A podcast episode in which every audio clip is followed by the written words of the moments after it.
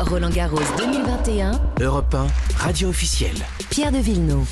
Et oui, radio officielle de Roland Garros. Et hier soir, pour ce match de folie, pour cette demi-finale où les bookmakers pariaient soit sur Djokovic, soit sur Rafael Nadal, c'est Axel May qui était dans la euh, tribune euh, d'Europe 1 justement pour regarder ce match de fou. Bonjour Axel. Bonjour. Vous avez vécu un bon moment, hein? Ah oui, oui, et pourtant, euh, ça avait commencé avec euh, Djokovic qui est mené 5-0 dans le premier set. Donc on se dit, euh, Oui. connaissant les antécédents entre oui. les deux, ça va, ça va On être se dit, rapide. ça y est, on part sur une 14e victoire. Et puis, et puis pas du tout, puisque certes, il perd le, le premier set, il est mené 6-3 Djokovic, mais on sent qu'il est là. Au début, il était très timoré, et là, on sent qu'il est revenu, il est agressif sur le terrain. On va revenir sur ce match euh, de folie, plus de 4 heures de jeu. Je rappelle le score pour Djokovic qui, euh, qui finit par gagner 3-6, 6-3, 7-6, 6-2. Mais il y a eu quand même ce moment absolument incroyable parce qu'aussi mercredi soir, alors que Djokovic en quart de finale affrontait Berrettini, l'Italien, on a quand même sorti le public à 23h parce qu'il y a le couvre-feu. Et qu'est-ce qui se passe hier à 22h40 Il y a une annonce du speaker. Ouais, ouais, il y a une annonce du speaker, c'est-à-dire que en principe vers 22h30, le speaker commence à dire euh, au public évacuer. Là, le, troi- le troisième set vient de se terminer. Mhm. On voit même Djokovic qui rentre au vestiaire, donc on se dit bah, il va se Oui, passer il la même chose que- parce qu'il a vécu Voilà, ça mercredi ça. soir. On se dit il va se passer la même chose que, que mercredi. Et puis vous allez entendre ce que va dire le speaker. On entend d'abord le public qui siffle parce Oui. qu'il comprend qu'il doit partir. Et puis écoutez le speaker. les autorités nationales. Alors écoutez, écoutez, l'information va vous plaire. En accord avec les autorités, le match va pouvoir aller à son terme en votre présence.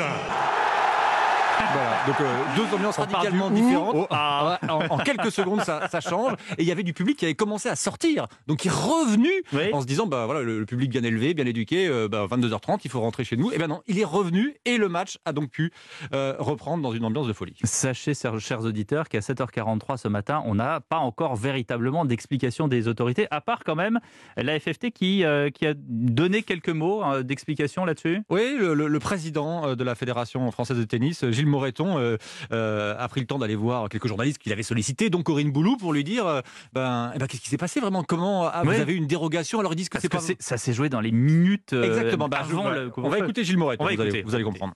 Il y avait un match d'anthologie euh, et on a demandé, et je dois vraiment féliciter ma directrice générale, Amélie Oudéa Castera, qui était en relation permanente avec l'Elysée, avec Matignon, qui a obtenu un peu à la dernière minute, je dois vous l'avouer, cette dérogation. J'avais pris moi la décision de, quoi qu'il arrive, de laisser jouer, je vous l'avoue. Euh, donc j'aurais, j'aurais pas pris la décision de faire sortir les gens.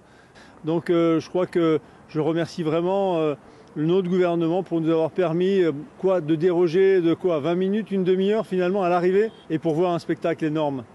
Voilà, Gilles Moreton, le match hein, s'est terminé à, à 23h20, Mhm. euh, c'est-à-dire que 20 minutes après l'heure officielle du, du couvre-feu. Revenons sur euh, ce- cet affrontement euh, historique également, Axel May, Djokovic, Nadal. comment ça s'est passé? Où est-ce qu'il y a eu le, comme on dit dans les romans, le twist au moment où l'histoire Bon, s'inverse? en, tout cas, c'est euh, un best-seller des, des rencontres. Oui. hein, euh, c'est leur- C'était leur 58e rencontre, quand même, 58e rencontre. Euh, à Roland Garros, ratio extrêmement défavorable pour, euh, pour Djokovic, puisque euh, ils étaient rencontrés 8 fois, ce qui est un record hein, pour deux joueurs à Roland Garros. Il avait perdu 7 fois, Djokovic. Une seule fois, il avait gagné, c'était en quart de finale, en 2015. Et là, et là, il a donc gagné. En tout cas, celle qui suit le tennis depuis des années et des années à Europe 1, c'est Corinne Boulot. Bonjour Corinne.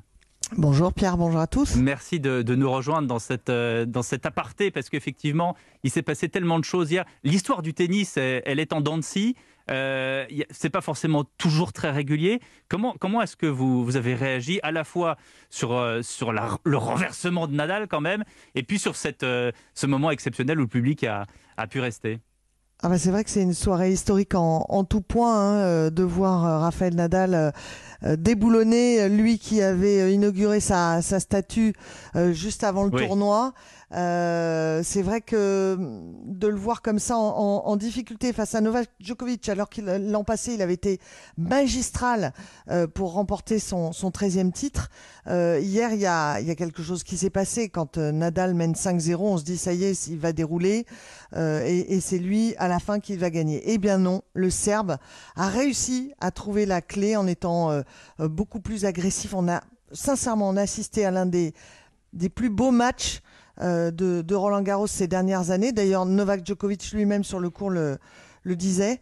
Et puis, euh, dans cette euh, dramaturgie, on va dire, de ce qui s'est passé hier, il y a eu effectivement à 22h30 le feu vert Mm. des autorités, des plus hautes autorités de l'État, euh, une demi-heure avant la fin du match, alors que le public à ce moment-là, on a eu des supporters, hein, nous disait mais euh, on pensait, euh, Il y a eu des moments de devoir comme sortir. ça. Il y, a eu des, il y a eu des moments comme ça dans l'histoire de Roland Garros où tout d'un coup tout s'inverse, où il y a justement cette espèce de surprise du chef qui arrive, qui tombe du ciel.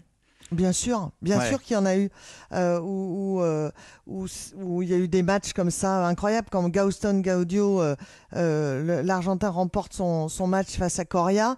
Euh, on pensait que Coria était très bien engagé et c'est lui qui, c'est c'est Gaudio qui va remporter le Roland Garros à la surprise Mm. euh, générale. Oui, évidemment qu'il y a des, il y a toujours des surprises. C'est ça le, le charme Mm. d'un- tournoi Mm. du Grand Chelem, évidemment. Merci beaucoup euh, Corinne Boulou, merci à vous euh, Axel May. On vous retrouve bien sûr dans le journal de 8 heures pour le journal de Roland Garros. Dans un instant.